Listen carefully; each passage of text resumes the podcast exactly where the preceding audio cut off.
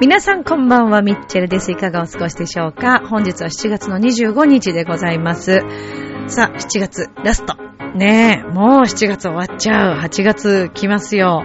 夏休みかな皆さんね。えー、学生さんは夏休みに入ったかと思います。また、8月はお盆の時期がね、来ますから、ちょっともしかしたら長期休暇というか何日かお休みを取られる方もいるのではないかと思いますけども、これからね、素敵なバカンスをね、迎えられる方もいると思います。さあ、このミッチェルのラブミッションという番組は恋愛、夢、ご縁をテーマに不可能を可能にするをモットーにいたしました。私、ミッチェルがお話をしていくという番組でございます。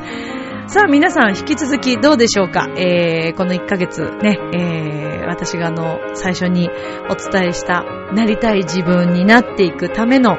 ね、え、お話をしましたけれども、続いたかな？どうでしょうかね？まあ今日はちょっとその部分のお話をさせていただきつつ、えー、私がまたちょっと今回引き寄せているお話、これまた今日も本をご紹介しようと思います。どんな気持ちで過ごしていったら、そういう引き寄せがどんどん起こっていくのかっていうこともね、今日はお話ししていきたいと思います。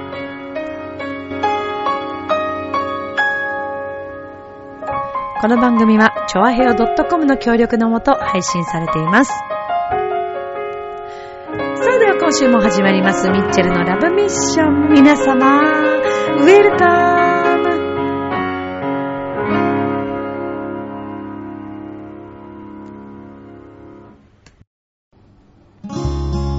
理想の自分になりたいのなら今ある幸せに気づけばいい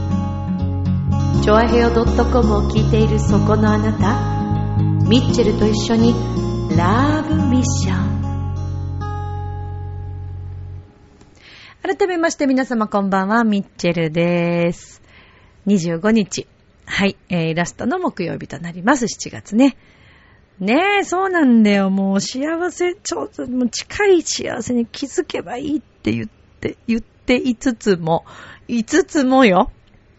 言いつつも、わかります。もうみんなの気持ちも。この1ヶ月ね、えー、毎週のように私がなんかちょっとお題を出してやってみましたけども、もしかしたら気持ちが泣いちゃったりとかね、えー、そんなうまくいかないよ、ミッチェルって思った方もいるかもしれないし、まあでも1ヶ月通してどうでしたかね、皆さんね。このラブミを聞いてくれてるみんながどんな風に1ヶ月、この設定を自分のなりたいね、姿とか、えー、なりたい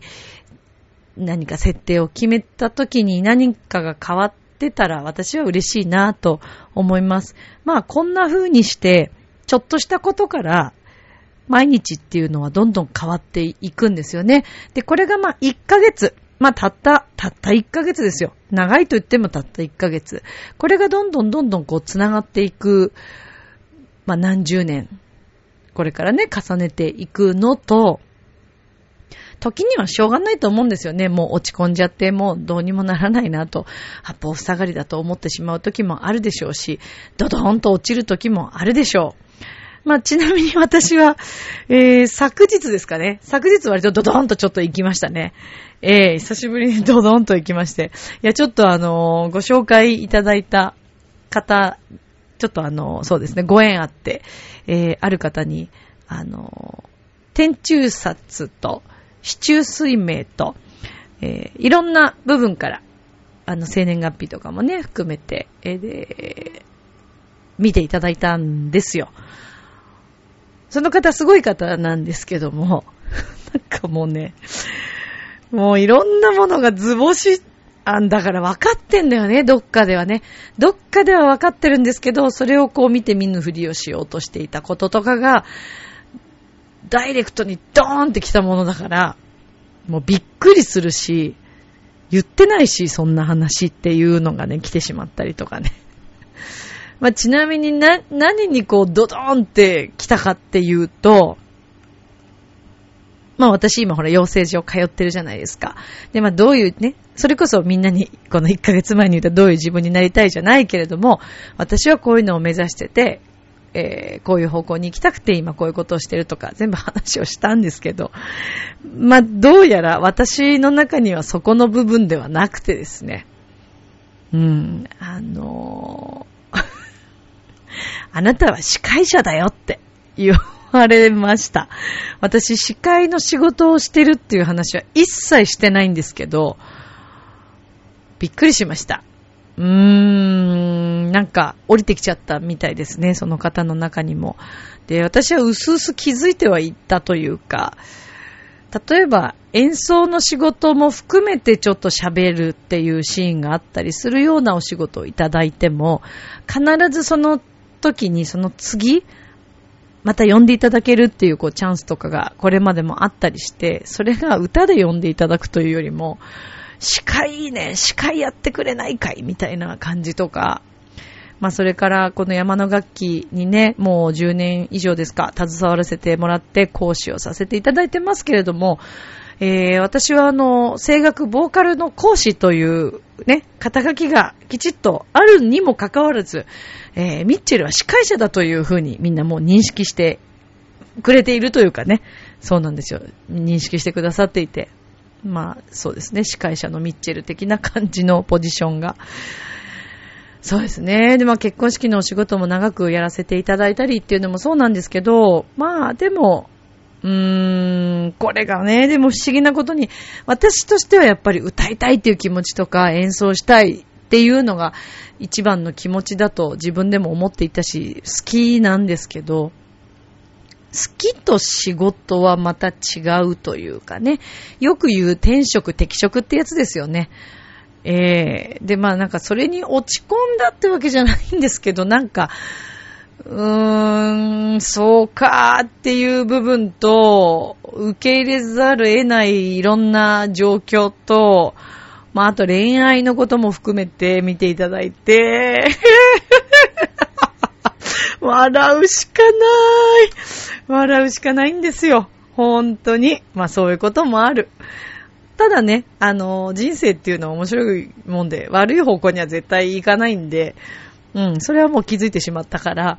まあこうやって言っていただいたこのタイミングで言っていただいたり、こういうね、先生に出会ったっていうのも、また一つタイミングだったんだと思いますし、えー、多くは私は今ちょっとお話できる立場ではございませんので、深くはもちろん触れないですけど、まあ、全く触れないのも変なので、うん、今世の中ね、かなりその、ニュースの中では、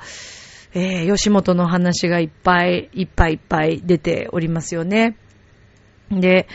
えー、私なんかはまだまだそのね、芸人に、えー、ならせていただいているわけでもなく、えー、吉本所属というわけでもなく、ただ、ただ私はもうそこの NSC 東京というところで通わせてもらって、授業を受けさせてもらって、養成所に通っているっていう身なので、えー、多くをね、あの、語るような、そんな存在でも、そんな身分でもございませんし、なんですけれども、うーんと、そうですね。このタイミングで、私今年こうやって通わせてもらって、まあ長年悩んでた中で今年を選んで通わせてもらって、今こういう話になってるっていうのも何かきっと意味があるんだろうなというふうには思ってます。で、えー、それは決してマイナスではなく、えー、世の中的にはなんかマイナスだみたいなね、感じとか、それから、よく言っていただくんですよ。吉本大丈夫とか、えー、NSC 通っててなんか影響あるのって聞かれることもありますし、大変な会社でね、とか、うーん、それから、まあ、結構、うーんっていう言われ方をすることもあります。でもそれはまあ心配して言ってくださっているので、とてもありがたいことですし、もう本当にありがとうございますなんですけれども、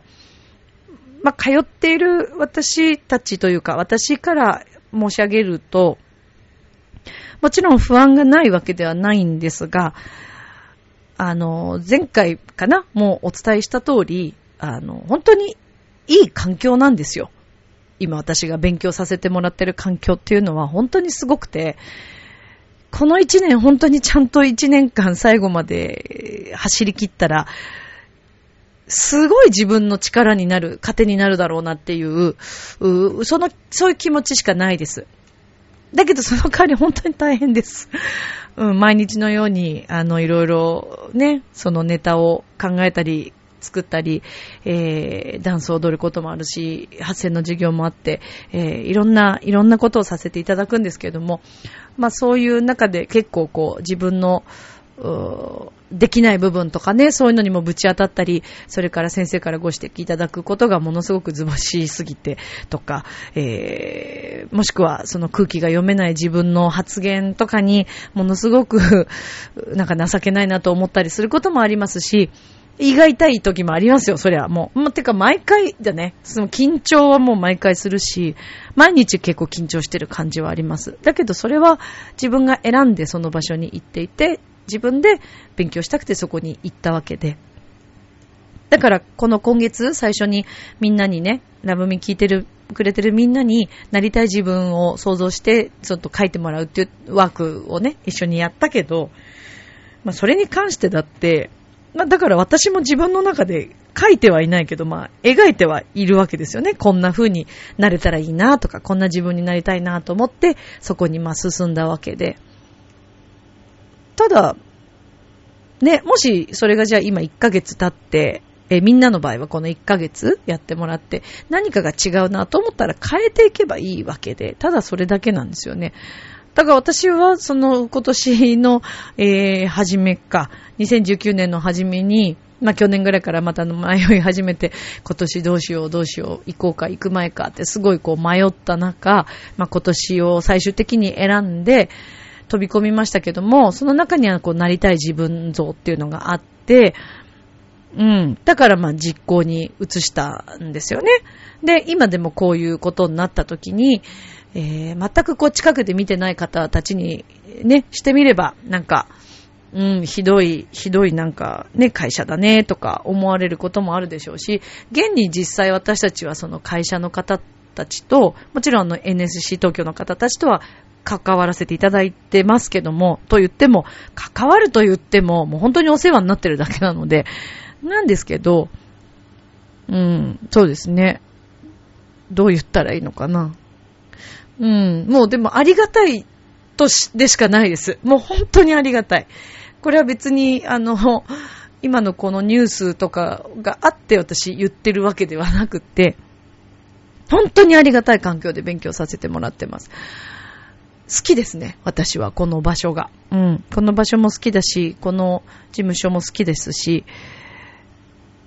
まあ、計り知れないいろんなことが、もしかしたらあるのかもしれない。私たちが知らないこともあるのかもしれないですけど、でも私はすごく好きなんです。とにかく。で、私がこの、えー、今年41になりましたけども、41年間の中でいろんな学校、まあ、それはこそ小学校からね、幼稚園からか、えー、いろいろこう行きました。小学校、中学校、高校、大学、そしてオペラの研修所、えー、それ以外にも、まあ、いろんなそういうワークショップに出てみたりとか、いろんなところに行きましたよ。行きましたけれども、今が一番楽しいんです。うん。今が本当に楽しいし、幸せだし、毎日笑いに囲まれて、えー、そして自分をこう、いろいろチャレンジしてみるっていう環境で、えー、この年でまたこう一年生になるというありがたさ、怒ってもらえる、叱ってもらえるか、叱ってもらえること、えー、自分のできてない部分を指摘していただける環境があるというのは、こんなにありがたいことはなくてですね。うん。だから、そうですね。やっぱりそれはその当事者じゃないとわからないことっていうのがあるので、まあ、今ちょっとこの話はね、今のこの世の中のニュースをなんか擁護するわけって言ってるんじゃなくって、私はただただ本当に今自分が見てる目の前のことだけで言うと、すごく幸せです。でも人って本当はそれでいいんだろうなと思ってて。まあだからその幸せなことに目を向けるっていうのはそういうことですよね。で、まあニュースとかいろんなの、情報が今ね、もういっぱいいっぱい、これはここの話だけじゃなくていろんなことが飛び交ってますけど、自分の中で何を選択していくのかっていうのは自分次第だと思うので、それはあの自分で判断して、自分で決めていければいいのかなというふうに思ってます。で、まあそんな中のね、えー、今月ラストの、まあ、回になるわけですけども、まあその私がまた最近引き寄せがね、起きているっていうのは、だから昨日みたいにそうやってドーンって落ちることも、まあ、ありますよ、そりゃ。ね。自分の思い描いてたことと全然違う答えが返ってきて、で、もちろんそういう占い的な何かね、そういう世の中の自分の誕生日とかそういうのの流れ、世の中のそういう流れだけが全てじゃない、占いだけが全てじゃないから、それはあとは自分がどう判断してどう調理して生きていくかなんですけれども、少なからずあると思うんですね、そういうやっぱり流れ。よくそれこそ大作会って言われるのもそうですけど、で、そこをね、どういう風にあとは捉えて、え、一回昨日本当落ちました。もうずっとーんって下まで行って、もう今日も、あの、授業が、あの、NSC あったんですけど、もう全然テンション、ちょっと上がりきれなくて自分の中で。なんかちょっと中途半端なものになってしまったなって自分ですごい反省してるんですけど、どちらにせよとにかく私は、そうね。こういう今の自分の気持ちを通して、じゃあ、こっからどういう風にまた考えていくか。と、とにかくほら、悪いことっていうのは一個もないので、人生悪い方に行くことはもうほぼないです。一見悪いことになってるように見えても、それは全然悪い方向に行ってませんから、必ず後々結果、なんでこうだったのかっていうのがちゃんとわかるんで、で、面白いことにね、自分の思考の中でね、こう、そういうのにぶち当たった時に、まあ、昨日だけじゃなくて、ちょっと何日か前もあったんですけど、私なんでこういう風にすぐ考えちゃうのかなとかって思ってこう考えてた時に、やっぱり自分の欠点というか、あ、これ自分でこじらせ系じゃん、私みたいな。こじらせ女子って、私って自分で思いながら、自分の頭の思考がこじらせてるから、実際に起きることも全部こじらせてんだなってことにこう、ちょっと気づいたんですよ、一瞬。で、なんかそれがすごいストーンとこう、落ちて、自分の心の中にすごくストーンとはまって、そうか、また私か、私がこの良くない流れというか思考で、そういうふうに思い込んで、それを現実にしちゃってるだけなんだなって、ふっとすごい思ったんですよね。そしたら、その後、その考えてた悩んでたことに関わることがちょっと動いたんですよ。だからこうやってパズル形式じゃないですけど、自分の思考がカチって何か決まったり、あの、動いたりすると、その物事っていうのも一緒にカチッと動くんですね。これほんとパズルではめ込んでいくようなそんな感覚なんですけどね。それはすごい感じました。ああ、だから私次第、また私がそういうふうに考えればそうなるし、えー、いい方向になるというふうに信じていればそうなるし、まあでもとにかく信頼ですよね。すべてはね。自分の人生に信頼するっていうね、もうこれがすべてなんだなっていうことを感じています。それでも落ちます。落ちます。はい。落ちました。昨日は。いやー、もうちょっともう多くは語れないけどさ、もう自分のことだから。ねえ。どうしてこの部分だけがうまくいかない？なんかそれも私の多分思考なんでしょうね。自分が生きてきたいろんな失敗とか、あの、失敗に見えてるだけで、本当は失敗じゃなかったのかもしれないけど、自分が失敗と捉えていることが今の現実を呼んでいるという以上ですっていう感じですね。うん。まあでもなんかちょっと今日は吹っ切れた感覚がありますかね。えー、全然こう、今日の受けた授業の感覚が自分が、うん、ダメだったなって思って、そこへのこう悔しさと、なんかいろんなことがこう相まって、あ、やっちまったな私はっていうね、感覚で今日はいますけどね。さあ、えー、まあ、今日もあの生活の機能、あのストロベリーとハイビスカスのね、水で、水出しの、はい、ハーブティーをいただいてます。いいですね。本当にね、香りが良くてね、これ美味しいですよ。さあ、そして私が引き寄せたということの話なんですけども、まあ、あの、みんながね、この1ヶ月間、いろいろなりたい自分とか、そういう感覚にちょっと一緒になってもらって、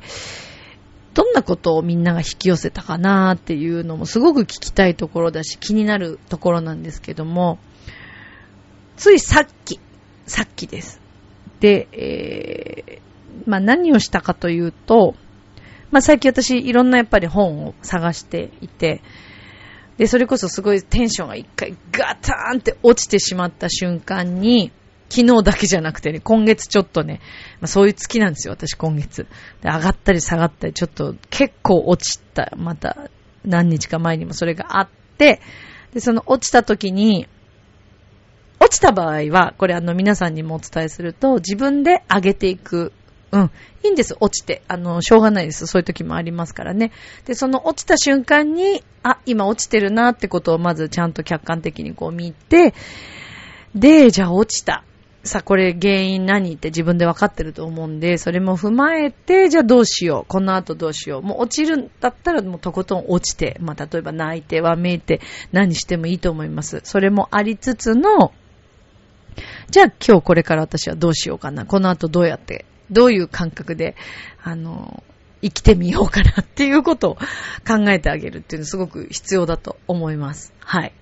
で、えー、私がそのこの前ズドーンと落ちた時に取った行動っていうのが、えーと、レッスンに行く前、ちょっと時間があったものですから、よし、これはまたちょっと本屋さんによって何か本に出会いたいなというふうに、もしかしたら出会うかもなと思って、メッセージがあるかもしれないと思って本屋さんに行きました。で、ちょっとある読みたい方がいたんですけども、で、その方の本を、まあ、探してたんですね。ちょっとご紹介しようかな。えー、っとね、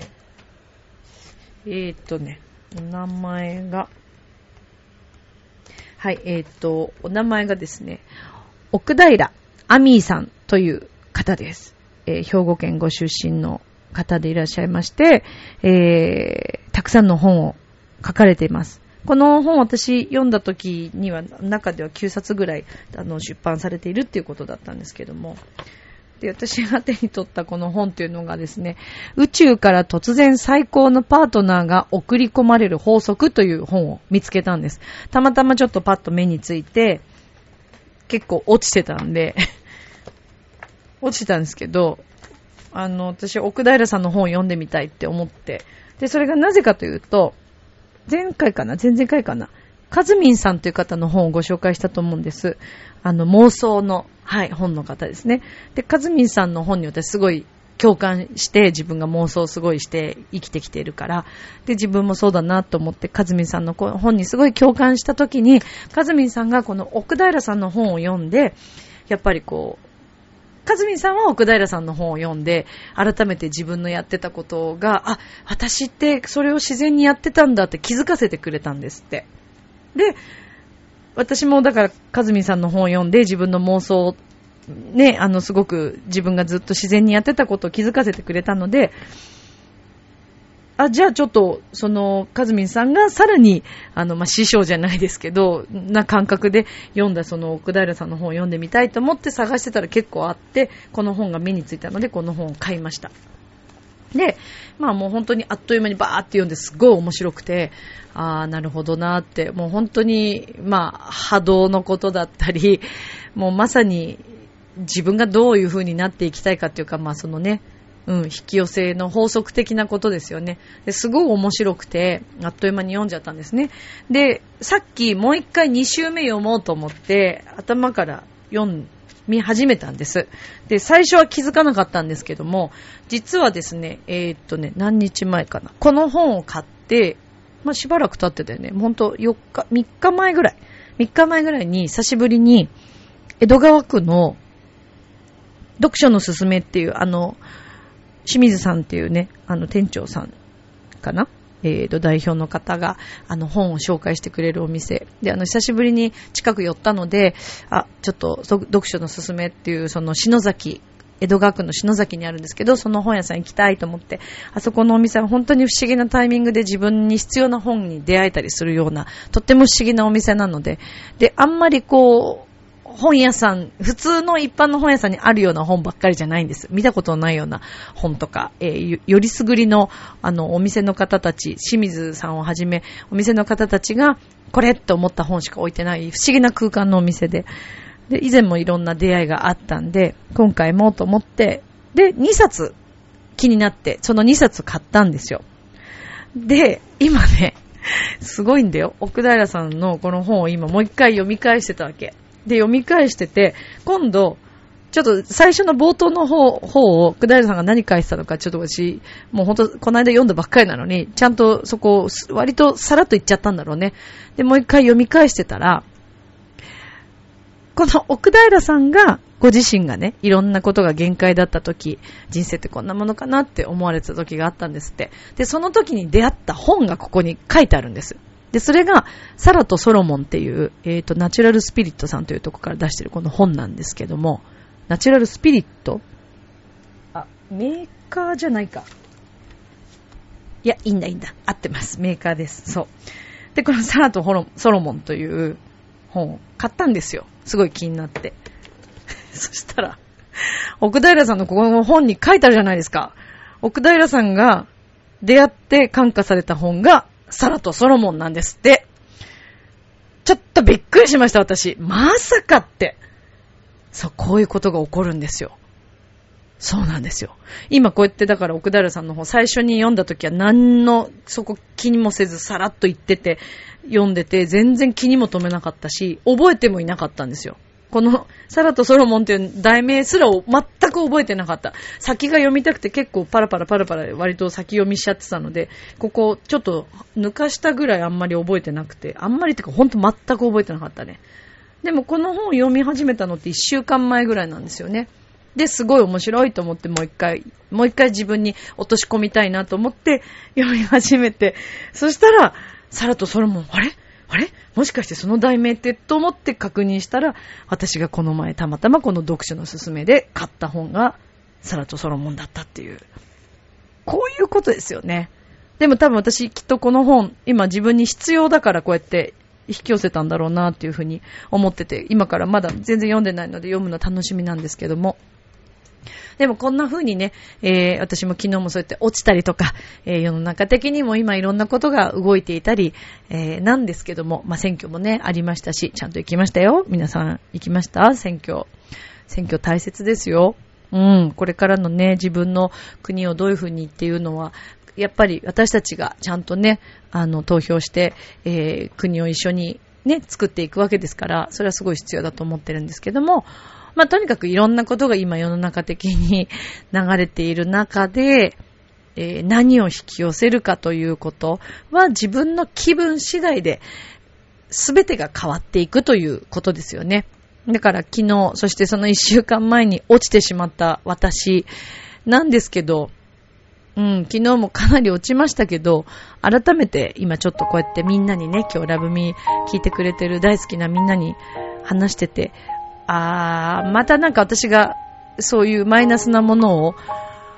引き寄せてしまったのかもしれないって。だから昨日そういうふうに占いの方にはそういうふうに鑑定していただいたけれども、あとは自分が何を信じていくかですし、うん、自分でどういうふうにまた考えを変えてね、見方を変えて作っていくかっていうことだと思うので、ねえ、そうなんですよ。まあだからとにかくね、言いたいことは、悪い方向には一切行かないということが言いたかったです。明日もスマイルでラブミッション今日もありがとう